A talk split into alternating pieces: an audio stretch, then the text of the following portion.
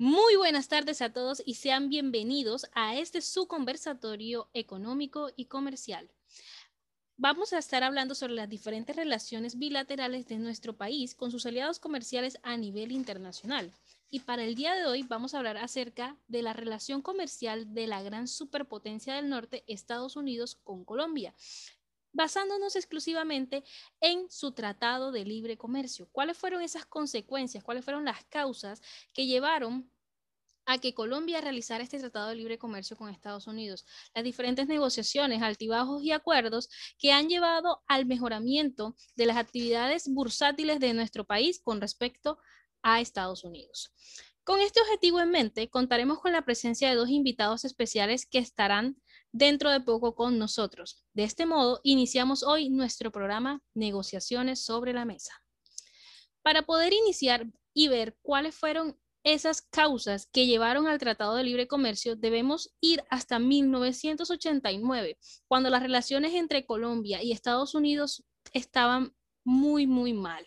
¿Sí? Habían demasiadas fricciones y había mucha tensión entre las relaciones comerciales y económicas debido a ciertos tratos injustos sobre los impuestos en importaciones y exportaciones que Estados Unidos manejaba hacia Colombia, además de ciertos convenios de restricción claramente poco voluntarios.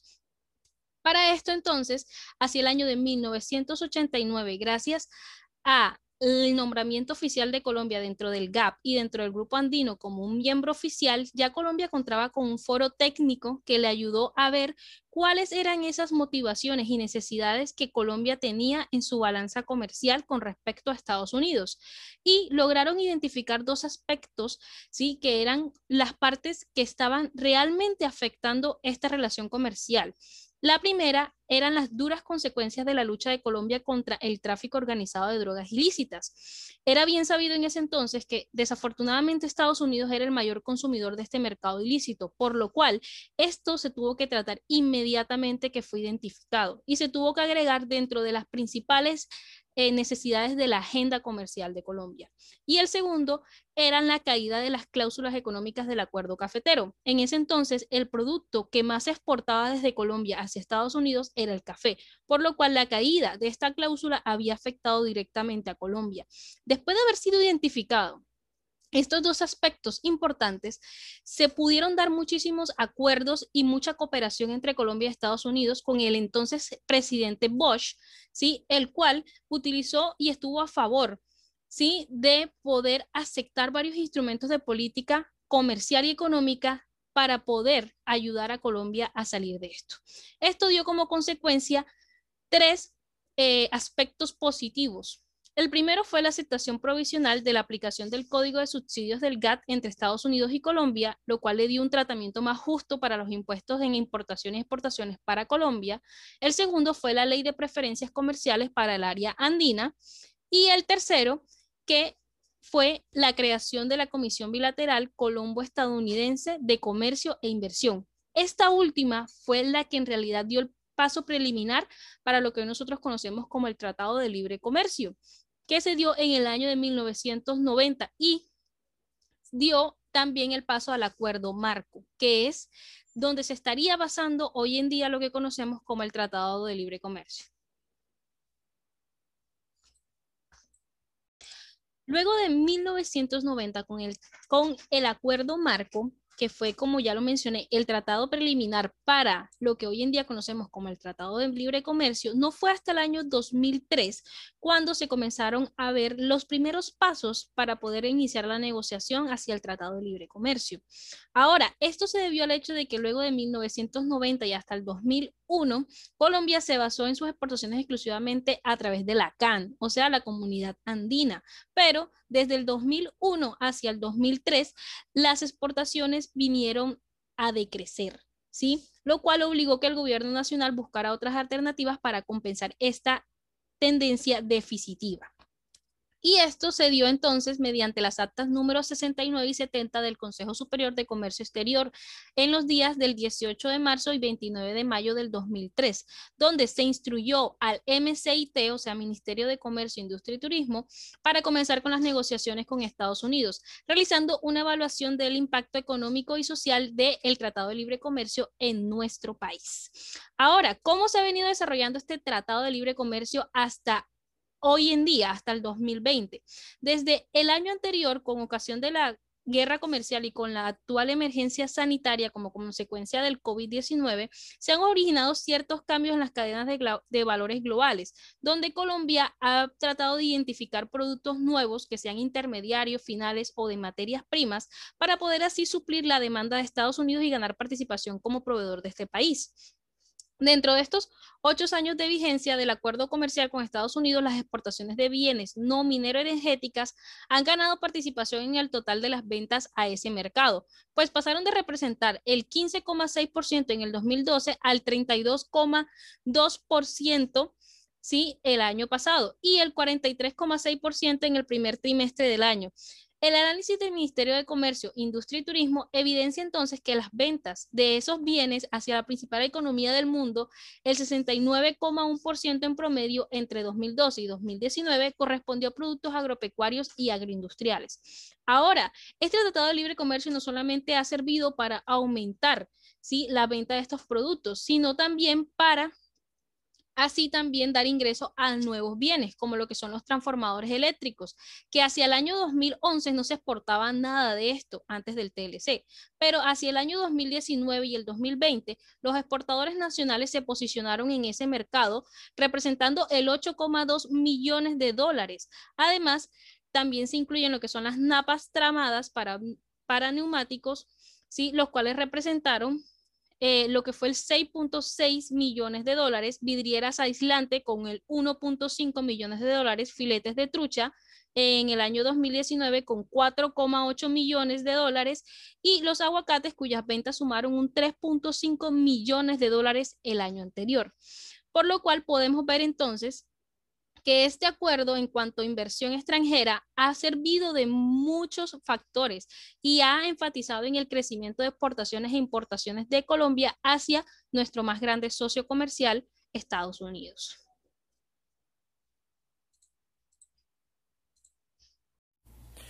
Buenas tardes a toda la audiencia de negociaciones sobre la mesa. Mi nombre es Cristian Zárate, eh, profesional en negocios internacionales. Siguiendo un poco con lo mencionado por Adriana, quisiera decir que aún quedan muchos puntos por definir en las relaciones bilaterales entre Colombia y Estados Unidos. Porque si miramos un poco el comportamiento de la balanza comercial a partir de la adopción del Tratado de Libre Comercio entre estos países, del 2012 a la fecha, por ejemplo, la diversificación de las exportaciones totales, miradas desde el índice Herfindahl-Hirschman, este año se ha reducido año tras año, lo que se puede entender como un mayor número de empresas operantes y un menor nivel de influencia de las empresas colombianas en los mercados en los que operan, motivo por el cual se debe revisar la oferta que nos permite el tratado para ampliar el margen de este índice y lograr incrementar las exportaciones. Por otro lado, si miramos el comercio intraindustrial, las exportaciones colombianas a Norteamérica se agrupan en productos del sector agroindustrial o industrias livianas, sin procesos de transformación que generen valor. Dentro de los productos exportados o los principales productos exportados están los aceites de petróleo, café, flores y otros commodities que tienen un mercado bastante competitivo y de difícil, de difícil acceso por lo que sectores como la construcción y sus partes prefabricadas en aluminio y extractos y concentrados y los artículos para el transporte de alimentos que presentaron un aumento significativo en los últimos años representan grandes oportunidades. Muy buenas tardes, mi nombre es Ana Carolina Gil Polo, soy consultora en comercio internacional.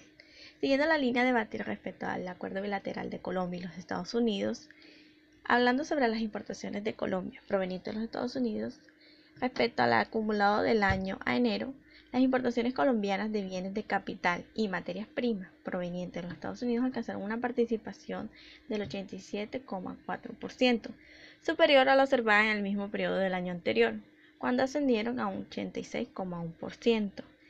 Entre estas importaciones se puede ver que el 85,5% correspondió a productos no producidos en el país, una proporción superior a la participación observada en el mismo periodo del año, de un 86,9%. De estas importaciones, los principales productos importados son los aceites de petróleo, a excepción de los aceites crudos, maíz, las tortas y residuos de la extracción del aceite de soya, los insecticidas, reticidas y demás antirroedores, leche y nata, concentradas o con adición de azúcar, derivados halogenados de hidrocarburos, habas, polímeros de etileno en formas primarias y demás electrodomésticos, entonces también están los medicamentos. Entonces podemos ver que hay una variación entre los electrodomésticos, los aceites de petróleo y algunos medicamentos, mientras que se ha evidenciado mayor aumento en los productos que son para fin consumo como las tortas, eh, los aceites de soya, las carnes porcinas, el trigo y el morzajo y también los abonos minerales o químicos para eh, las siembras.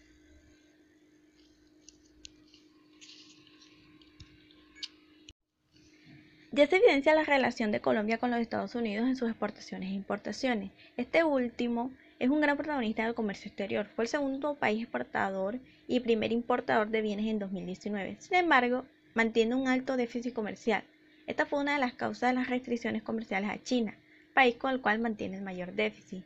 Pero a pesar de todo esto, Estados Unidos evidencia una recuperación en el ritmo de su actividad económica, como se evidenciaron en los años 2017 y 2018, donde tuvo una variación del PIB de 2,4% y 2,9% en los respectivos años. En 2019 se mantuvo en un bajo crecimiento debido al conflicto comercial con China y en el 2020 tuvo una reducción al menos 3,4% por efectos del coronavirus. Y aunque este país mantenga un alto déficit, es bastante fácil de argumentar ya que se podría suponer que debido a esto las fábricas y los agricultores estadounidenses se ven privados de ventas potenciales, lo que, lo que suprime la producción y el empleo nacional. Más sin embargo, Estados Unidos es un país donde sus, sus tasas de desempleo se mantienen en disminución y es un alto país competitivo. Entonces, esto sería exacto si se supone que los dólares que se envían al extranjero no regresarán al país.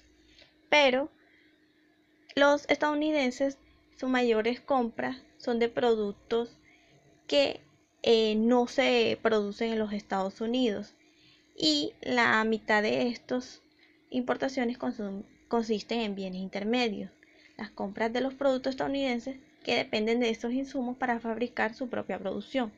Además, cuando estos optan por comprar la importación en lugar del producto nacional, están maximizando conscientemente su propio valor si obtienen importaciones a precios más bajos, tienen más recursos para gastar en otra parte de la economía o para ahorrar, lo que si se combinan estos ahorros se le puede prestar a empresarios y dueños de negocio.